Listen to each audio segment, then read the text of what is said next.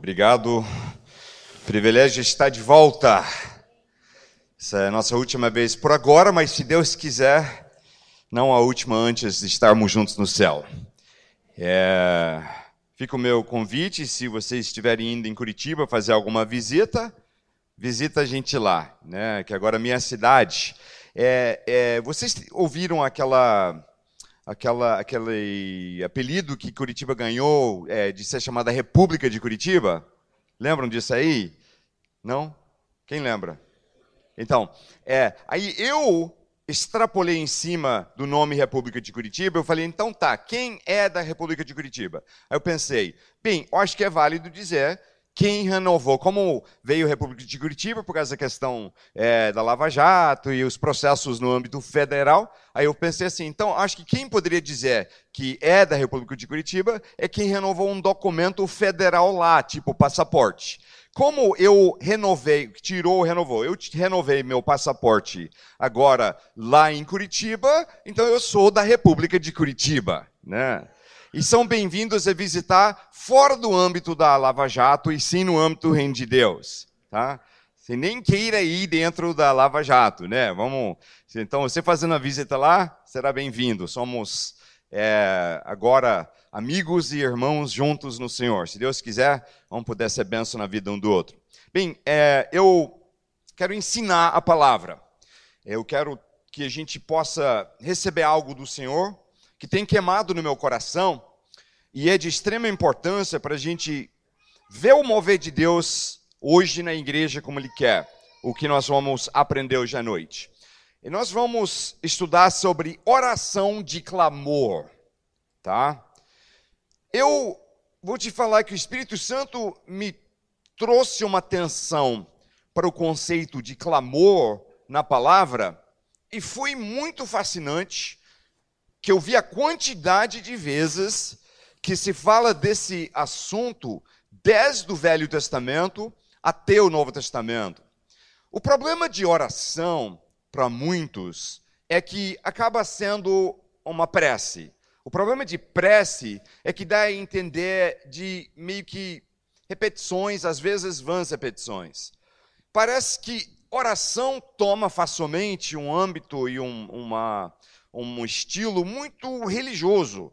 Né? Eu não sei se você já reparou a tendência de oração, se a gente não tomar cuidado, ele vira uma coisa de rotina, de ritual, né, de repetições apenas, e algo que é meio mecânico e feito, às vezes, com um espírito apenas religioso. Tipo, não sei se você já reparou, mas tem gente que acredita que para você estar orando com unção, você precisa colocar um certo tom de voz. Né? Alguém já reparou isso? O tom de voz da pessoa que vai orar muda quando ele vai orar. Então, um jovem está falando com os amigos, ele, pessoal, tudo bem, que bom te ver, né? E tem uma voz um pouco mais aguda. Aí ele vai orar, está na hora de orar, e aí ele, ah, é, é, falando antes, né? Tudo bem, cara, que legal e tal. Aí ele vai orar ali. Meu Deus que está no céu, Tu sabes todas as coisas. Ele quase estraga a corda vocal por jogar tão grave, porque isso vai abrir mais, parece que assim, é, é, é, é presença de Deus e unção se ele ora assim. E eu sempre reparei esse negócio também de achar que o português da época é, de João Ferreira de Almeida é que Deus mais ouve né? Então, você começa a orar e você instantaneamente vai para um linguajar de português antigo, meio clássico. Então, tu sabes, meu Deus, aleluia, né? E na minha infância, eu vi, tipo assim, sobre. Eu, eu fui criado na igreja pentecostal e alguns começavam a entrar numa, numa linha de fazer as coisas também por é, é, por achar que certas formas de usar a voz atrair a presença de Deus. Tipo, se você queria pedir de Deus para ser batizado no Espírito Santo, alguém aqui já ouviu falar de ser batizado no Espírito Santo? Amém, com certeza. A, a pergunta foi basicamente retórica, que eu sei que aqui essa igreja né, entende bem do mover e presença do Espírito Santo. Então, quando na minha infância, eu comecei a querer ser batizado no Espírito Santo. Eu ia na frente naquelas horas de apelo para buscar a Deus e a gritaria era doida, né? Bem alto, barulhento, né? Parece que quanto mais é, barulho tivesse, mais Deus ia ouvir. Diz que um bêbado estava passando na frente da porta da igreja pentecostal, ouviu o pessoal em oração, berrando, gritando, né, e tal, e ele perguntou ao diácono na porta, ele falou, o que está acontecendo ali dentro, que está todo mundo, né, é, é, berrando e gritando assim, e ele falou assim, é que Deus está operando, e o bêbado falou, ele não usa anestesia não, porque parece que estão com muita dor, né, lá dentro, berrando. Então, eu estou lá na frente, eu me lembro, criança, querendo ser batizado no Espírito Santo, e um obreiro vem. E ele tem que gritar no meu ouvido para ser ouvido, porque é tão barulhento, e ele grita no meu ouvido com tudo. O que, que você quer? Semente, Deus, hoje é noite! E eu, quero ser batizado no Espírito Santo. Ele falou, não, não fala assim, não fala assim. Tem que falar, eu quero, aí eu, eu quero ser batizado, ser batizado no Espírito Santo, Espírito Santo e fogo. Aí eu falei, e fogo! Ele falou, ah, glória a Deus, né? Então você não podia falar batizado no Espírito Santo, tinha que ser batizado no Espírito Santo e fogo! Aleluia!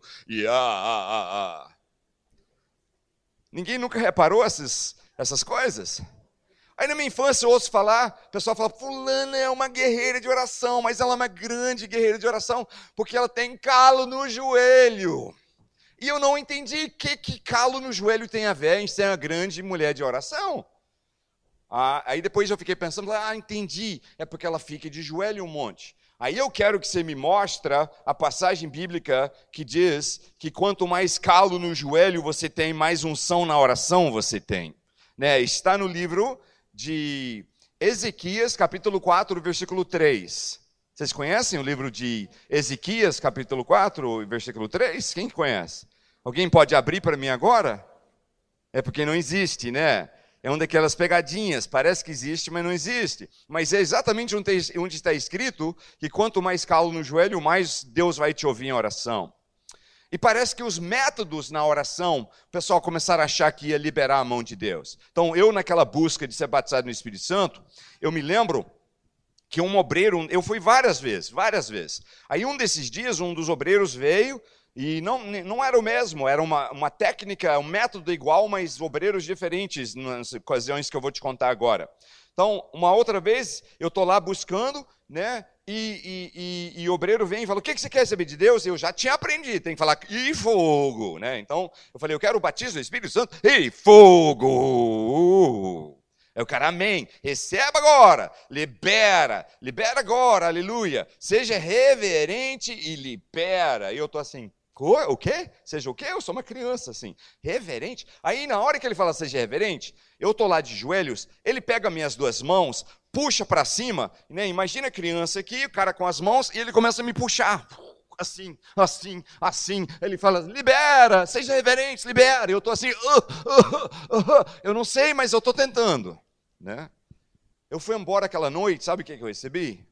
Dores nos ombros e braços, só, de tão tanto ser puxado. Aí outro dia eu vou lá na frente, o obreiro, cena muito similar. O que você quer saber de Deus? Eu quero batismo Espírito Santo e fogo! Ele fala, libera agora que vai sair de você. Aí ele começou a me dar tapos nas costas. Ah, pum! tumba! E eu, uma criança sendo batida ali, era quase é, violência infantil, né? Ele está me batendo, eu estou assim, uh, e ele libera agora, eu, uh, eu quero liberar logo para você parar de me bater, mas eu não sei. Né? E eu não, que, que eu recebi de Deus? O que, que eu recebi aquela noite? Alguém tem noção? Dores nas costas só. Aí uma outra vez, cena similar, agora eu estou treinado, batismo do Espírito Santo e fogo. Aí o cara fala, então beleza, você vai falar em línguas agora, você só vai pegar a palavra aleluia e ficar falando de frente para trás. E você estará falando em línguas. Aí eu comecei a pensar, tá, como é que faz? É, aleluia diferente. Yalaleleha, não. Yalaleleha, não. Yalaleleha, não. Aleluia. Yalelulaya, né? E eu não falei línguas coisa nenhuma, né? Só foi embora com dor de cabeça aquele dia. O dia que eu recebi, Foi um dia que alguém só ensinou as coisas com Deus são fáceis e simples, nós que complicamos. Só tem que aproximar de Deus com fé e Deus vai agir. E aí eu fui batizado no Espírito Santo e Deus liberou uma nova unção na minha vida. O problema de oração é que ele facilmente se desvia para vários lados, de ritual, de né, fazer alguns exageros em cima. E eu quero te ensinar um princípio sobre oração que foi muito forte quando eu comecei a enxergar melhor. É sobre clamor. O que, que significa a palavra clamor? De acordo com o dicionário, significa exclamar, também fazer um chamado urgente de desespero, pedir com intensidade, precisando gravemente de uma resposta, gritar com emoção intensa, discurso aos gritos de quem faz um suplício. Entenderam mais ou menos o conceito? É você lá do fundo do teu coração, com tudo que você tem, pedir com intensidade alguma coisa de Deus. Clamar no inglês literalmente significa gritar em voz alta, cry out. Clamar no inglês é cry out. Você grita em voz alta para Deus. Eu poderia ler para vocês dezenas de passagens exemplificando o princípio. Vou ler só alguns aqui rapidinho. Salmos 18, 6 é, diz o seguinte: Na minha aflição, clamei ao Senhor, gritei por socorro ao meu Deus. Do seu templo, ele ouviu a minha voz. Meu grito chegou à sua presença aos seus ouvidos. Depois, Elias com a viúva. 1 Reis 17, 20 a 24. Então clamou ao Senhor: Ó oh, Senhor meu Deus, trouxeste também desgraça sobre esta viúva com quem estou hospedado, fazendo morrer o seu filho? Então ele se deitou sobre o menino três vezes e clamou ao Senhor. Ele grita com o Senhor: Ó oh, Senhor meu Deus, faz voltar a vida a este menino. O Senhor viu o clamor de Elias. O que, que, que, que o Senhor ouviu de Elias? A oração religiosa dele? Não, ele ouviu o quê? Clamor de Elias. Ele ouviu o clamor de Elias e a vida voltou ao menino e ele viveu. Então Elias levou o menino para baixo, entregou a mãe e disse: Veja, seu filho está vivo. Então a mulher disse a Elias: Agora sei que tu és um homem de Deus e que a palavra do Senhor vindo da tua boca é a verdade. Agora vamos pular para o Novo Testamento. Marcos 10, 46 em diante. Então chegaram a Jericó, quando Jesus e seus discípulos, juntamente com uma grande multidão, estavam saindo da cidade, o filho de Timeu, Bartimeu, que era cego, estava sentado à beira do caminho pedindo esmolas. Quando ouviu que era Jesus de Nazaré, começou a gritar: Jesus, filho de Davi, tem misericórdia de mim. Muitos o repreendiam para que ficasse quieto, mas ele gritava ainda mais: Filho de Davi, tem misericórdia de mim. Jesus parou e disse: Chame-no. E chamaram o cego: Ânimo, levante-se, ele o está chamando. Lançando sua capa para o lado, deu um salto, pôs-se em pé e dirigiu-se a Jesus. O que você quer que eu faça? perguntou-lhe Jesus. O cego respondeu: Mestre, eu quero ver. Vá, disse Jesus. A sua fé o curou. Imediatamente ele recuperou a visão e seguiu Jesus pelo caminho. Vocês estão vendo um padrão estabelecido aqui? E quando alguém clama a Deus, é que você vê que Deus responde aquele clamor e faz o milagre naquele instante.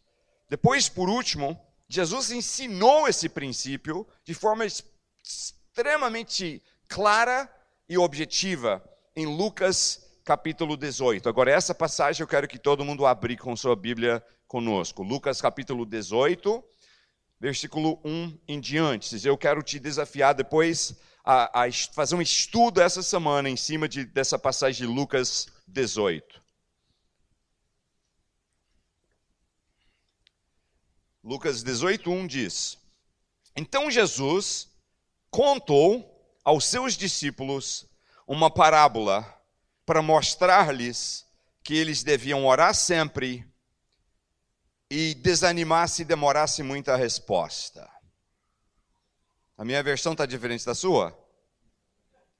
Então deixa eu voltar. Então Jesus contou aos seus discípulos uma parábola para mostrar-lhes que eles deviam orar quando fosse conveniente e só desanimar se demorasse a resposta.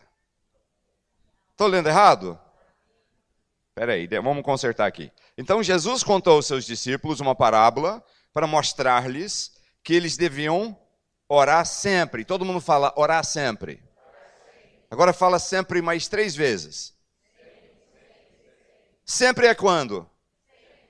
Exatamente. É uma coisa absoluta, sempre, em toda hora tempo todo, não quando for conveniente. Ele ensinou a parábola para eles aprenderem a orar sempre e desanimar se ficar difícil, não. Desanimar quando? Fala de novo, nunca. Quando é nunca? Simples. A gente que complica as coisas. Versículo 2, ele diz: Em certa cidade havia um juiz que não temia a Deus, nem se importava com os homens. E havia naquela cidade uma viúva que se dirigia continuamente a ele, suplicando-lhe: Faz-me justiça contra o meu adversário. Por algum tempo ele se recusou, mas finalmente disse a si mesmo: Embora eu não tema a Deus e nem me importe com os homens, esta viúva está me aborrecendo. Vou fazer-lhe justiça para que ela não venha mais me importunar.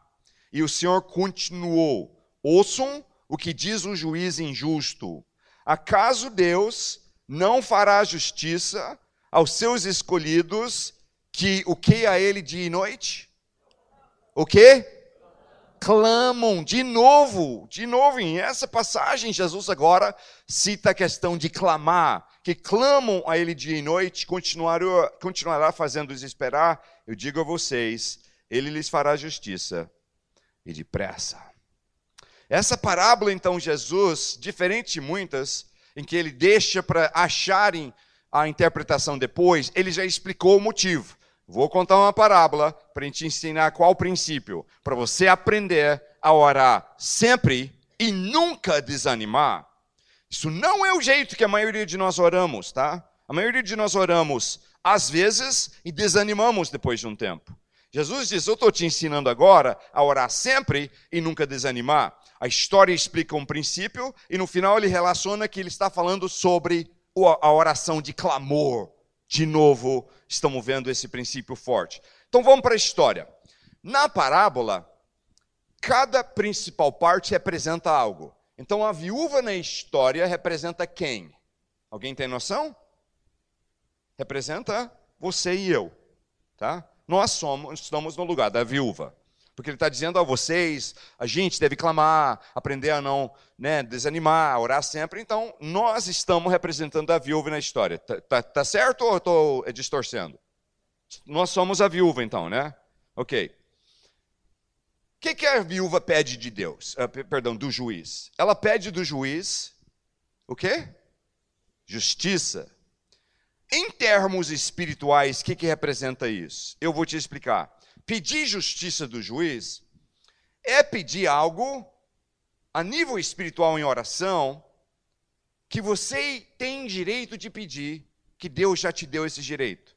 Então, pedir justiça é pedir algo que a lei diz que você tem direito de pedir e você pede, está pedindo justiça. Em oração, o que é o paralelo de justiça é você pedir algo que a palavra de Deus já te prometeu que você tem direito de pedir.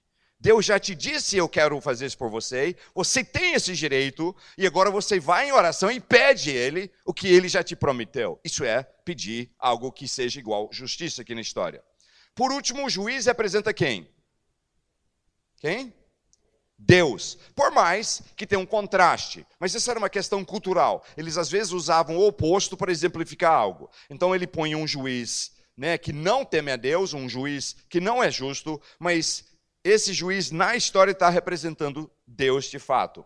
Agora, o contexto dá a entender que a viúva é pobre. Por quê? Porque não tem ninguém com ela. É ela e o juiz.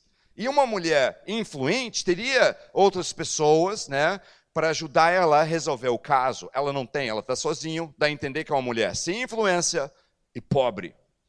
O que, que ela usa então com o juiz para conseguir justiça? Eu vou imaginar um pouco, mas eu acho que eu estou dentro da integridade da história.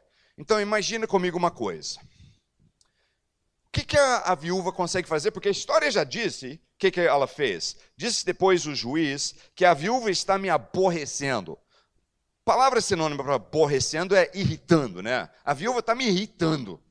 Não estou aguentando mais. Por que, que ela está irritando ele? Ela é, não tem influência, é pobre. Então o que, que ela fez para irritar? Ela ficou insistindo um monte com ele. E, e, depois Jesus diz sobre clamor, e a gente sabe que clamar é gritar, berrar e insistir em algo. Então eu imagino, dentro do contexto da história, que a viúva fazia o quê? Ela descobriu onde morava o juiz. Na minha percepção disso, na minha imaginação. E de manhã cedo, ela ia para a casa dele e ela descobriu qual janela era do quarto dele. E bem cedo de manhã, ela ia perto da janela dele. E agora imagina uma coisa: não sei se você reparou, mas um dos melhores momentos de sono da noite inteirinho é aquela última meia hora que você tem antes de acordar, né? O corpo humano ele tem um tipo de relógio dentro. Então ele já tem, vocês sabem disso, né? Funciona melhor com alguns do que outros. Alguns ouvem melhor o relógio interno do que outros. Mas, por exemplo, eu consigo programar e dizer, eu quero acordar às seis da manhã, ponho o despertador só para uma precaução, mas nove de dez vezes eu acordo entre 5 e 56 e 5 e 59 bastante próximo e sempre estou acordado já quando toco o despertador e desligo de nove de dez vezes. Uma vez que eu estou exausto, talvez não funcione.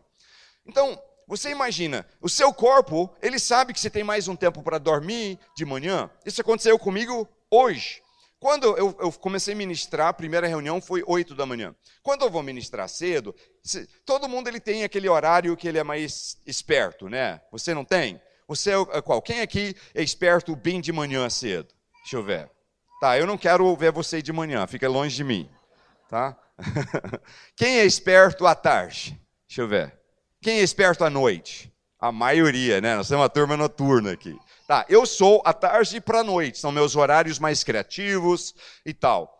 Então, quando eu vou ministrar cedo, eu tenho que acordar no mínimo duas horas antes que eu vou ministrar, para ter tempo para me dar uma, uma ligada no tranco, né, assim, da mente. Então, hoje eu coloquei o despertador para seis da manhã, e quando era cinco e vinte da manhã, meu corpo sabia que eu tinha mais meia hora para dormir. Tá? Uma coisinha subconsciente ali está assim, curtindo, que parece que depois da noite toda, o travesseiro conseguiu entrar bem no eixo no lugar certo, a, a, a coberta conseguiu estar tá cobrindo certinho, a cama parece que ajustou, e está muito gostoso dormir aquele momento. Parece que leva às vezes tempão para chegar naquele momento maravilhoso de dormir. E quando foi 5 e 20 hoje, sabendo que eu tinha mais meia hora, um monte de, de cara ignorante começa a berrar e gritar alto no corredor do hotel. E me acordaram. E eu tô assim, gente, eu nem olhei o relógio, eu sei, eu tô assim, eu tinha mais tempo para dormir, gente. É, não precisava acordar ainda. Você já passou por isso? Quando alguém te acorda logo antes, você não acorda tipo, pô, me roubou alguma coisa, né? Parece que roubou alguma coisa que, que eu imagino que aquela viúva fazia? Meia hora antes da hora do juiz acordar, chegava perto da janela dele e berrava: Seu, numa voz bem irritante: Seu juiz, me faz justiça! Você gostaria de acordar com essa voz? Agora, chega a hora do almoço, o juiz está lá no tribunal, e ele vai para o gabinete, e eles colocaram coisas para ele comer ali, E eles reclinavam a mesa naquela época. Então ele está reclinado ali, está começando a curtir um momentinho para descansar, não quero ouvir problema, um pouco, vou almoçar. Quem é que eu imagino que chegava lá fora, perto da janela do gabinete do juiz? Alguém tem noção? E o que, que a viúva fazia? Ela berrava, né? Seu juiz, me faz justiça! Não é isso? Agora, qual que é um dos outros melhores momentos de sono à noite? Também quando você está caindo no sono, parece que é um momento muito delicioso, né? Está começando a dormir, não dormiu 100%, mas está começando. Está desligando. E se alguém te acorda bem nessa hora, fala alto com você, é muito chato. É verdade ou não é? É muito chato. Então, o que eu quero que vocês façam? Nós, eu vou contar até três. Todo mundo aqui vai, numa voz bem irritante, olhar para a pessoa ao seu lado e vai berrar, vai clamar, vai dizer: Seu juiz me faz justiça. Quem não fizer, eu vou estar tá olhando, vou chamar você para vir fazer sozinho aqui na frente depois. Tá? Seu juiz me faz justiça. É, é, é, o negócio. Quando eu contar até três, vai olhar para o seu lado e falar: Seu juiz me faz justiça. Bem irritante. Prontos? Um, dois, três.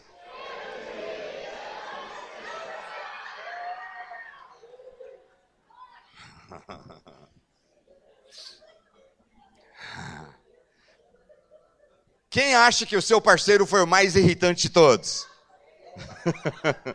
Quase todos aí.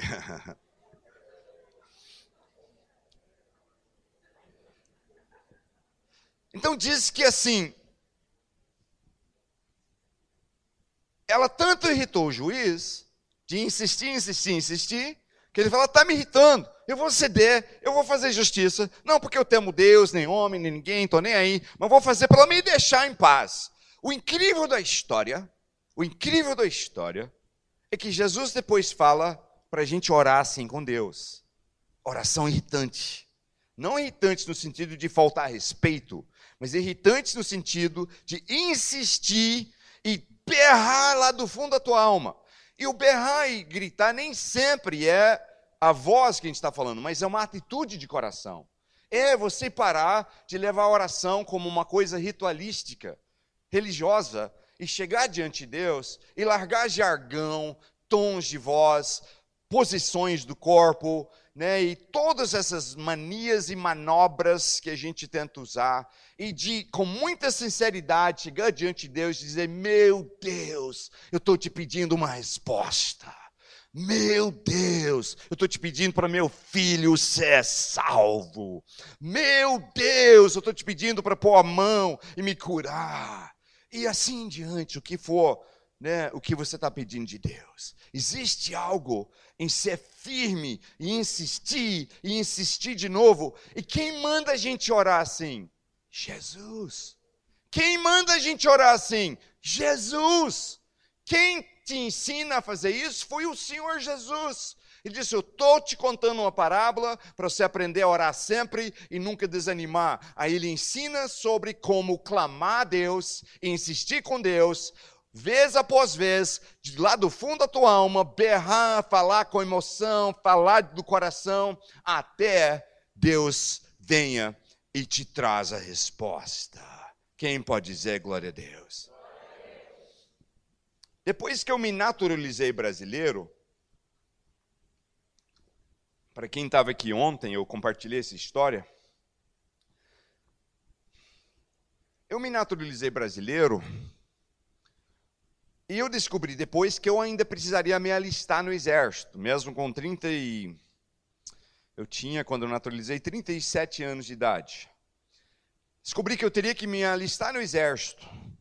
Morava em São Paulo capital e eu falei, ok, se eu não me alistar, eu não consigo pegar é, o certificado de reservista, que sem isso eu não tirava passaporte. E eu tinha, na realidade, uma viagem para fazer meio urgente. Eu precisava ir para um congresso, eu não tinha atentado para esse detalhe. Aí agora eu estava preocupado se eu ia ter tempo, porque era um congresso internacional, tinha sido divulgado, vinha gente de muitos países. Eu não podia é, faltar, porque eles estavam contando comigo para ministrar. E eu fiquei preocupado quando eu soube que eu teria que também tirar né, o título, acho que, como é que chama? Título de reservista ou certificado de reservista? Certificado de revista, isso, reservista. Então, eu fui no lugar que seria a lista no exército. Quantos homens aqui fizeram com mais ou menos 18 anos de idade, né? Você foi alistar.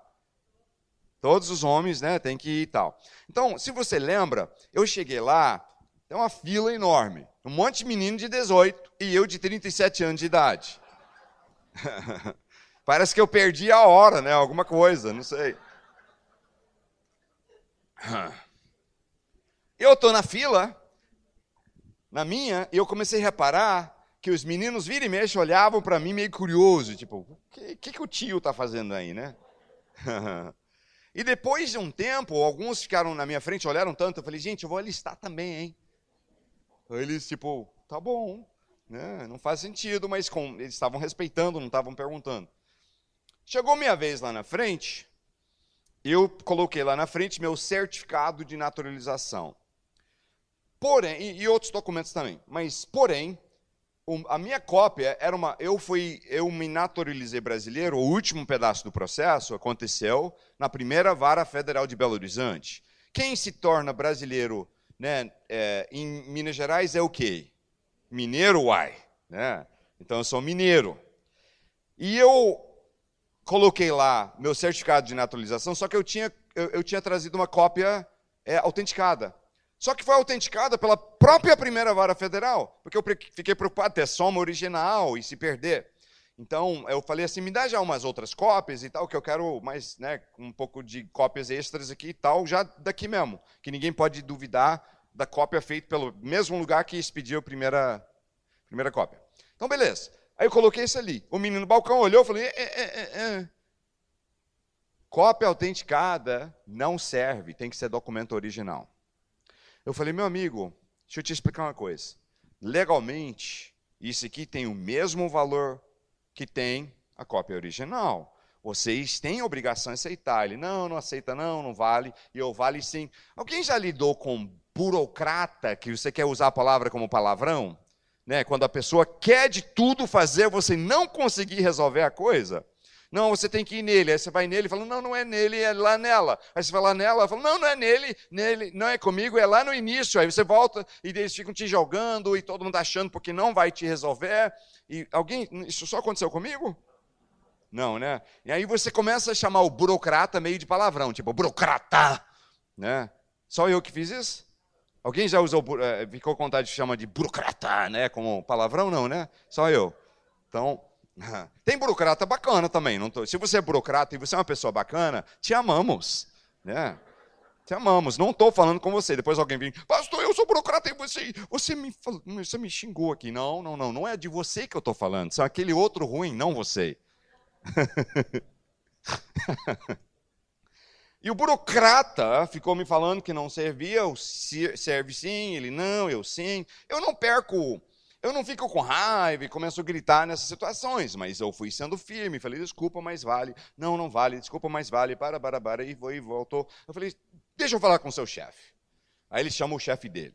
Aí vem o chefe dos burocratas. E tivemos uma mesma conversa, ele falou, não, não vale. Eu falei, mas vale sim, senhor. Ele, não, não vale, eu vale sim, vale não, vale sim, vale não. Aí no final eu falei, deixa eu falar com o seu chefe. Ele encheu a boca, ele falou: Senhor, meu chefe é o delegado. Tipo assim, ó, só acima de mim aqui é o delegado. Sou importante, burocratíssimo sou eu. Aí eu falei: tá bom, deixa eu falar com o delegado. Ele falou: não, senhor, ele não está. Eu falei: ele vai chegar hoje, agora? Ele falou: vai chegar. Eu falei: então eu espero que eu quero falar com ele. Ele falou: senta ali, senta ali. Passou um tempo e eu fiquei de olho, porque eu não nasci ontem. Tenho um pouco de esperteza e sabedoria, então fiquei prestando atenção.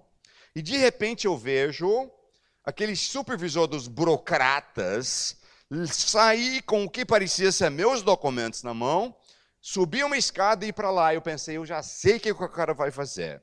Ele vai nem deixar o, o, delegado olhar, ele só vai falando, tem um cara que está insistindo que um documento dele vale, eu já falei que não vale, eu estou certo ou errado. E o delegado vai nem olhar e falar, não, não vale, pode ir. Eu sabia que ele ia fazer isso. Então eu falei, eu vou atrás. E eu, sem ser chamado, eu levantei, fui lá, subi a escada e fui na frente da sala do delegado. E a secretária falou, pois não. E o cara estava na porta, sabe o que, que ele estava dizendo? Sem mostrar nada, ele estava fazendo o que eu sabia que o cara ia fazer. Ele estava assim, né, não vale, né, seu delegado? E antes que o delegado podia falar que não, eu falei, eu quero falar com o delegado. E o cara, o supervisor, falou: Não, não, volta você lá embaixo, isso não é com você, vai lá. Eu falei: Não, senhor, eu quero falar com o delegado pessoalmente. E nisso o delegado falou: Pois não, senhor, pode entrar na minha sala. Entrei, sentei. Hum, não nasci ontem, como eu acabei de falar. Sabia que você tem que começar com simpatia, conversei um pouco com o delegado, falei como que é uma alegria ser cidadão brasileiro agora, e nananã, e que eu estou indo num congresso e tenho que tirar meu passaporte, e não sei o quê, e que, né, na realidade, meu problema é que eles estão dizendo que não vale meu documento, mas vale, né? Ele falou, pois não, deixa eu ver. Ele olhou, ele falou: Olha só, além de delegado, eu também sou advogado. E acontece que seu documento vale sim, senhor. O supervisor faz assim. Parece que ele caiu pela metade do tamanho, de tão, tão murcho que ele ficou. E eu falei, muito obrigado. Aí o, o supervisor aí agradeceu o delegado e tal. Aí o que eu estaria fazendo naquele dia? Estaria dando entrada com a papelada, teria que marcar uma outra vez para voltar, teria que ficar horas ali esperando para depois fazer os juramentos. Depois eu voltaria uma terceira vez para pegar o documento é, permanente. E ia até aquela vez e mais duas vezes ainda para finalizar aquele negócio. O supervisor agora virou muito educado comigo, falou: por favor, espera que embaixo desço para resolver essas coisas. Aí eu desci. Aí esperei um minutinho e ele desce. Ele falou: escuta, o delegado gostou tanto do Senhor, e eu quero te pedir perdão por né, ter dito que não valia quando vale. E o delegado, então, ele quer te honrar. Ele viu que o senhor é um senhor de bem, tá, uma pessoa que merece honra, e ele vai te honrar. Eu nunca vi ele fazer isso em todo o tempo é, que eu estou aqui, mas ele está colocando o uniforme militar dele, ele mandou colocar a bandeira brasileira lá na sala dele, ele vai te fazer uma cerimônia de juramento da bandeira é, oficial particular para você não ter que voltar e ficar horas e horas na chuva com os meninos esperando. Vai te fazer uma cerimônia particular na sala dele agora. Voltei lá, jurei a bandeira, fiz meu juramento à nação, jurei coisas que às vezes um menino de 18 não presta atenção. Eu prestei. Eu estava dizendo que eu morreria pela pátria. Eu estou pensando, tá, eu morro pela pátria, mas eu prefiro não.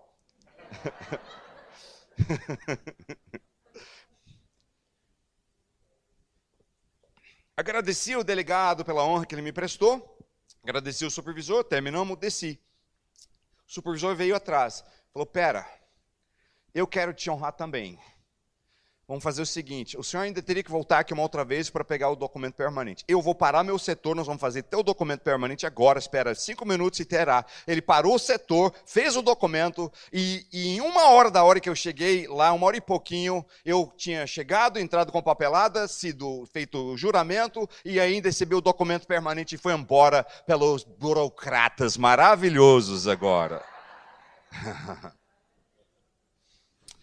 E depois eu estudando sobre clamar ao Senhor e essa passagem que Jesus diz para insistir, eu pensei exatamente, em oração, tem que usar a mesma atitude que eu usei aquele dia.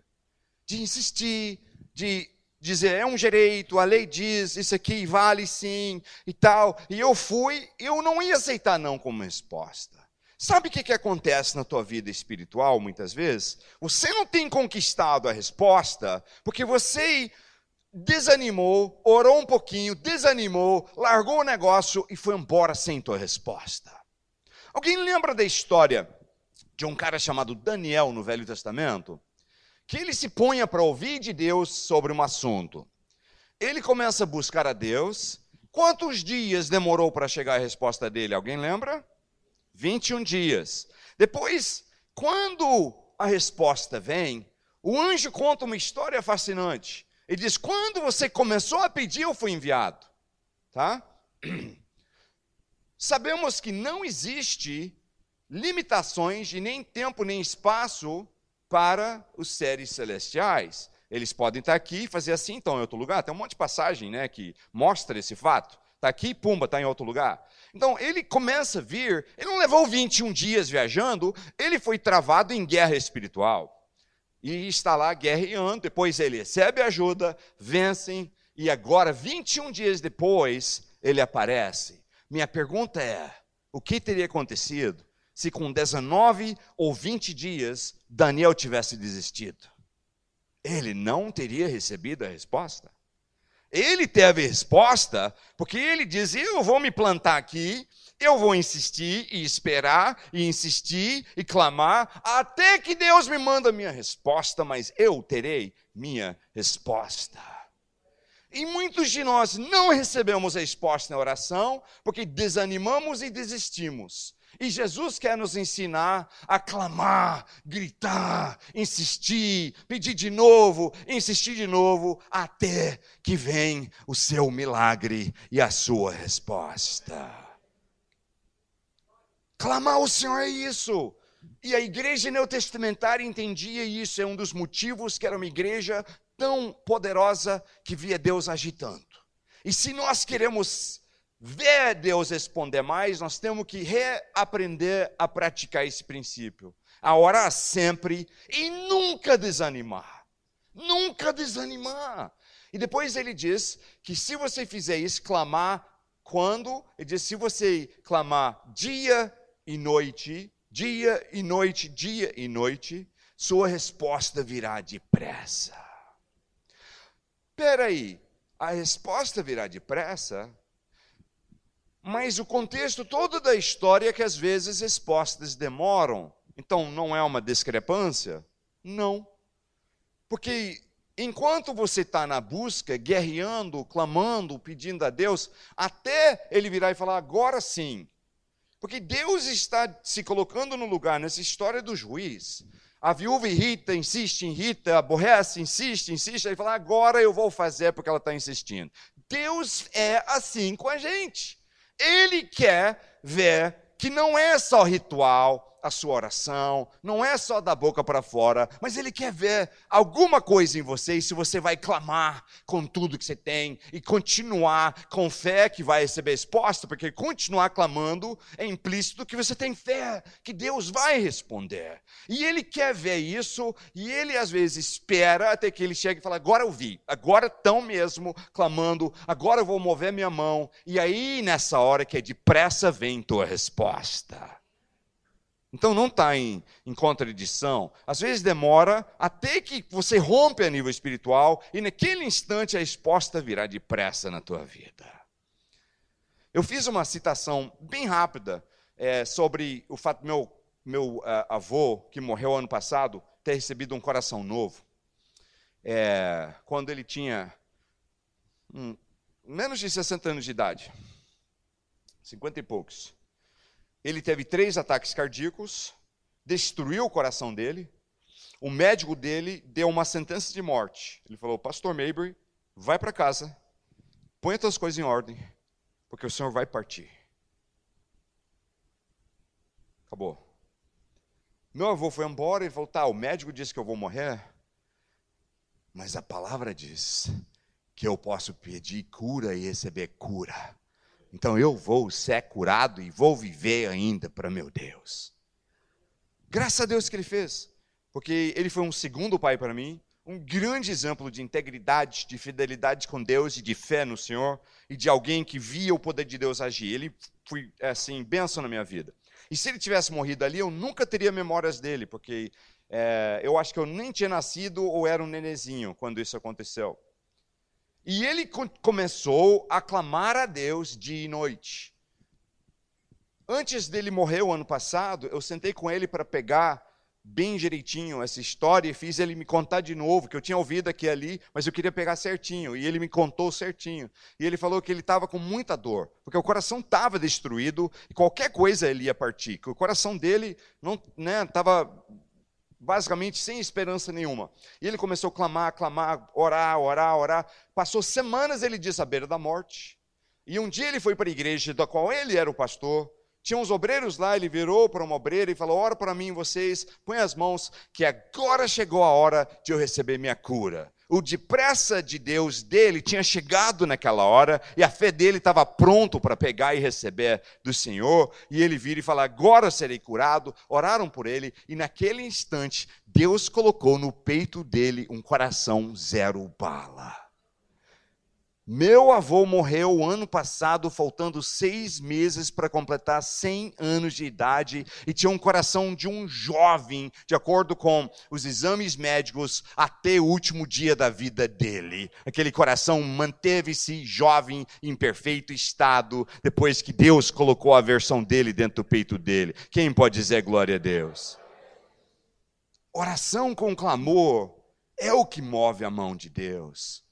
Se a gente começar a resgatar esse princípio que Jesus estava ensinando, eu te digo que nós começaremos a ver glória de Deus derramado como nunca vimos. Veremos milagres, salvação, respostas e coisas de Deus acontecendo em nosso meio, mas Deus está nos chamando a parar de orar de forma ritualística, só de por repetição, só por fazer, tratar a oração como se fosse praticamente um amuleto. Né? A gente, evangélico, trata a oração quase como católico trata fazer tchum, tchum, tchum, às vezes. Né? Que é uma coisa que você faz por ritual. Às vezes nós fazemos isso com oração. Tipo, você pede oração, você não tem um pingo de fé que vai ter respondido, está fazendo só de praxe. Ah, ora para mim e tal, em nome de Jesus. Amém. Uhum, obrigado. Tá. Não está esperando a resposta, não está fazendo aquilo com o coração mesmo. A gente faz muitas vezes apenas por fazer. E oração não é para ser um amuleto. Oração tem que ser para mover a mão de Deus, algo feito com clamor, com garra, com algo dentro de você que acredita que Deus é fiel, que Ele vai cumprir Sua palavra, que Ele te deu Suas promessas para você mesmo reivindicar. Alguma coisa de Deus, eu não sei explicar como, por que Deus é assim, mas é claro para mim como é que Ele é. Ele te promete, mas Ele quer ver você exigir dele a promessa que Ele te deu, até que Ele te dá a promessa. Ele quer isso, é uma forma que ele interage conosco. Ele fala: Eu quero fazer isso na tua vida, mas antes eu quero ver se você vai insistir comigo pela fé, e insistir, insistir, insistir, com fé, sem desistir, sem desanimar, vez após vez. Aí quando eu vejo que eu gostei, que a pessoa está mesmo guerreando por isso, aí ele fala: agora depressa, manda um milagre para ele em nome de Jesus. Você será curado, terá seu milagre, verá a família salva e a glória de Deus descer sobre a sua vida. Mas temos que clamar a Deus. Está na hora de parar de brincar com oração e fazer oração só com a boca e está na hora de fazer oração de clamor, de gritar, de berrar, de ser inconveniente, de ser igual esse cego, que todo mundo manda ele calar, ele, em vez de calar, ele grita mais alto ainda: Jesus, tenha misericórdia de mim. De ser igual, diz Elias, que clamou a Deus e o filho da viúva volta a viver, porque ele clamou ao Senhor, ele reclama com Deus até, ele fala, Deus, o Senhor vai fazer um negócio desse? De forma nenhuma, eu te clamo, agora o Deus Altíssimo vem e levanta e traz de volta a vida esse menino agora. E aí ele deita sobre o menino, o menino levanta, ressurreto, naquele momento, por clamor, clamar a Deus, é o segredo que muitas vezes nós temos faltado para receber a resposta de orações. Quem está pronto a começar a clamar como nunca clamou na tua vida, com Deus para ele agir a seu favor? Então vamos orar nesse instante com clamor. Nós vamos, quem quer clamar a Deus, você não vai só fazer aqui agora, porque diz aqui que tem de fazer sempre, dia e noite, dia e noite, sempre. Sempre não é a palavra, tipo, nem tem como você orar 24 horas por dia, não é nesse sentido. Sempre é de fazer com constância, um monte de vezes, né? Dia e noite. Você ora e depois daqui a um tempo você ora de novo, aí de noite antes de dormir você clama de novo. Acordou para ir no banheiro de madrugada, clama a Deus de novo. Levantou de manhã cedo, clama a Deus de novo. Parou um intervalo no almoço, não dá para berrar ali porque está com os colegas, mas vai ali, fecha uh, o banheiro e fala: Deus, eu estou te clamando. E clama de novo. E clama, clama, clama, sempre sem parar, sem desanimar, orar sempre e de, depressa Deus vai fazer o que você está pedindo e vai te trazer o milagre. Quem quer clamar a Deus, vamos ficar em pé e vamos clamar aqui hoje à noite.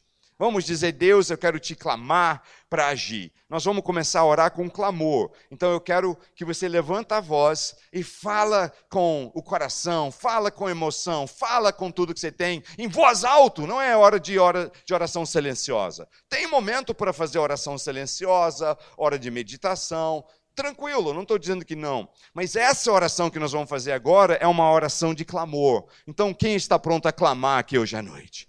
Então vamos começar. Começa a pedir a Deus e clamar o nome dele nessa noite. Começa a orar agora. Pai, em nome de Jesus, nós estamos aqui agora clamando o seu nome. Clamando o seu nome para a nação brasileira que está sofrendo tanto, está em, em dias muito perigosos, com possibilidade de ir para abismos sem a tua mão e seu mover. Nós sabemos que, infelizmente, Muitos líderes da igreja e pastores venderam tuas almas por coisas, mas tem um monte que ainda foram fiéis, honestos e íntegros e se mantiveram puros diante de ti. Use esse momento, Senhor, para trazer de volta pureza à sua igreja, para trazer de volta quebrantamento, para tirar o orgulho e a arrogância do homem que entrou na igreja e nos traz de volta um momento de pureza diante de ti, de integridade diante de ti. Nós te clamamos pela nação, para a gente ainda ser a nação que vai tocar o mundo com missionários, que vai ser a nação que ainda vai fazer diferença e vai abençoar muitas outras nações. Que essa nação ainda vai ser o que o Senhor quer que seja mesmo que pareça que desviou a igreja da rota, o Senhor traz de volta e move grandemente. Nós te clamamos, Senhor. Nós clamamos agora pelos amados e queridos das pessoas aqui que não são salvos, que têm coração duro. Clamamos, Senhor, por salvação nas famílias. A palavra diz que será salvo tu e tua casa, tu e tua família. Nós oramos e clamamos a ti pelas famílias. Salve, Senhor. Eu tenho sobrinhos afastados de ti. Eu clamo por eles, Senhor. Traz eles de volta. Traz eles aos seus pés. Eu te clamo pela vida deles, Senhor. Eu te clamo pelo trabalho que estamos levantando em Curitiba. Que o Senhor faça proezas e maravilhas. Eu te clamo por esse ministério aqui em Campinas e região. Que o Senhor faça coisas tremendas nesse lugar. Que o Senhor manda um novo mover, manda milagres, manda seu sobrenatural e faz coisas que o homem não consegue fazer nesse ministério. Deus, nós te clamamos para curar quem está doente nesse lugar, nessa hora. Quem está doente aqui agora, nós te pedimos um, uma cura e um milagre sobrenatural que toca o corpo doente e sejam curados agora em nome de Jesus. Nós te clamamos nesse lugar, meu Senhor, por um grande mover do teu Espírito Santo. Nós te clamamos, meu Deus, por um grande mover do teu Espírito, Senhor. Carabalabarabacosa. Oh, Espírito de Deus, Espírito de Deus, nós te exaltamos. Libera o teu poder, libera o teu poder. Te choramos diante de ti, clamamos diante de ti, insistimos contigo, Senhor, porque nós teremos a nossa resposta. Clame o Senhor essa noite, povo. Clame, insiste, guerreia contra os obstáculos. Pede a Deus para liberar o milagre. Pede agora. Glória a Ti. Glória a Ti, Senhor. Glória a Ti, Senhor. Obrigado, Senhor, por milagres nesse lugar. Por sua mão de sobrenatural, de milagres e maravilhas, movendo na tua igreja, Senhor. Liberamos o seu poder. Renova-nos com um novo mover do Espírito. Tira toda a frieza, tira todo o foco nas coisas erradas e renova a gente no poder do Espírito Santo. Fogo do Espírito Santo derrama sobre nós, Senhor. Nós queremos, Senhor, que o teu fogo derrama sobre nós e queima em nós, que arde em nosso coração, da gente ganhar almas para Jesus, da gente fazer discípulos, que a gente queima e arde no coração por clamando pelas almas perdidas, com compaixão pelas almas perdidas, Senhor. Glória a ti. Glória a ti. Nós te agradecemos, nós te exaltamos. Obrigado, Senhor, por mover. Glória a Deus. Vamos exaltar o Senhor pelas respostas. Aleluia. Aplaude o Senhor e dá um grito de vitória. O Senhor está respondendo. O Senhor vai agir. E veremos a glória do Senhor em nosso meio manifesto, Senhor. Glória a Ti. Glória a Ti, glória a Ti, glória a Ti. Quem tomou posse? Quem vai continuar clamando e buscando? Nós veremos grande mover de Deus nas nossas vidas. Eu creio. Quem tem fé que vai ver coisas novas acontecendo, orações respondidas e milagres acontecendo na tua vida, em nome de Jesus. Glória a Deus. Glória a Deus. Pode se assentar. Que nós levamos esse aí, esse princípio para a nossa vida hoje, antes de dormir, que você clame o Senhor, e amanhã de manhã, e essa semana, e você vai começar a ver coisas acontecendo no mundo espiritual. Porque Deus se agrada com clamor dos seus servos. Em nome de Jesus. Foram abençoados hoje à noite? Glória a Deus. Privilégio ter tido a oportunidade né, de estar aqui ensinando a palavra e quero pedir oração. Né? Eu tenho estado numa guerra espiritual. O último ano nós, fomos, nós levamos uma equipe para Curitiba, estamos preparando agora para levantar um ministério que vai impactar muitas vidas é, implantando uma nova igreja sede, que depois vai abrir mais é, igrejas através dela, um seminário e tudo mais. E, e o inimigo está bravo, né? Você sabe que o inimigo é diferente de Deus. Deus tem poder ilimitado, o, o inimigo tem poder limitado. É, só de anjos né, caídos ele tem um e Deus tem dois. Né? Caiu um terço deles e ficaram com Deus dois terços. E o poder de Deus é limitado. Como Satanás tem limite no seu poder, se ele vê alguma coisa que assusta ele, que é um ponto que ele vê perigo, ele taca as balas, um monte de munição ali. E ele tem estado fazendo isso comigo. Esse último, mais ou menos, ano, eu, eu tive é, tantas vezes que eu quase morri nesse último ano que eu perdi a conta quase. Assim, é, e é, é, duas vezes eu estava de passageiro num carro que é, fomos batidos por trás. Eu quebrei anos atrás meu, meu pescoço num acidente é, missionária, voltando de uma tribo de índios. E eu tenho é um ponto fraco, estou até é, é, construindo a musculatura, orando a Deus para cura no meu corpo, mas é um ponto fraco. E duas vezes eu, como passageiro, bateram por trás para dar aquele efeito chicote que poderia me matar.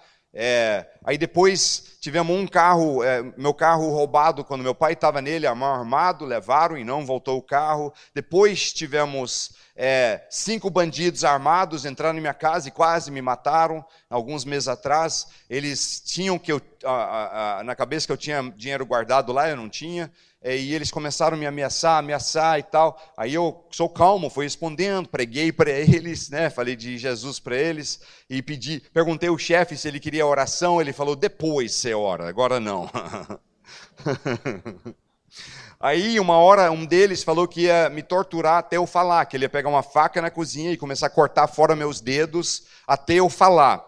Não, aí ele desceu para pegar a faca e eu sentado, eu pulei da poltrona e ele e, e o quem estava lá começou a berrar e tal, falou, eu vou te matar. O outro voltou correndo da cozinha, nem deu tempo de pegar a faca. E dois que estavam lá no meu quarto com a revólver na minha cabeça, berrando, você quer morrer? E eu olhei para os revólveres e falei, eu não quero morrer, mas ninguém vai cortar meus dedos também, então vocês que sabem. Né?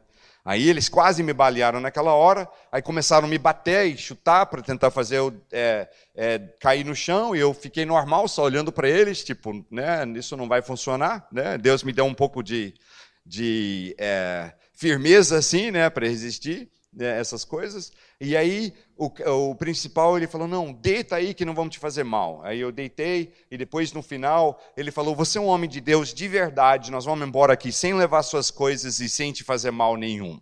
Você é um pastor de verdade, você é um homem de Deus. E foram embora. Mas assim, Deus colocou a mão ali. Aí, duas, dois meses atrás, eu estou dirigindo o carro, eu tive que parar por um carro parado na minha frente, e um carro vinha com tudo e destrói meu carro, perda total, me batendo por trás e quase me mata de novo com efeito chicote. Aí depois, duas semanas atrás, um carro desvia é, é, da sua faixa na contramão e me bate de frente e quase me mata de novo por efeito chicote.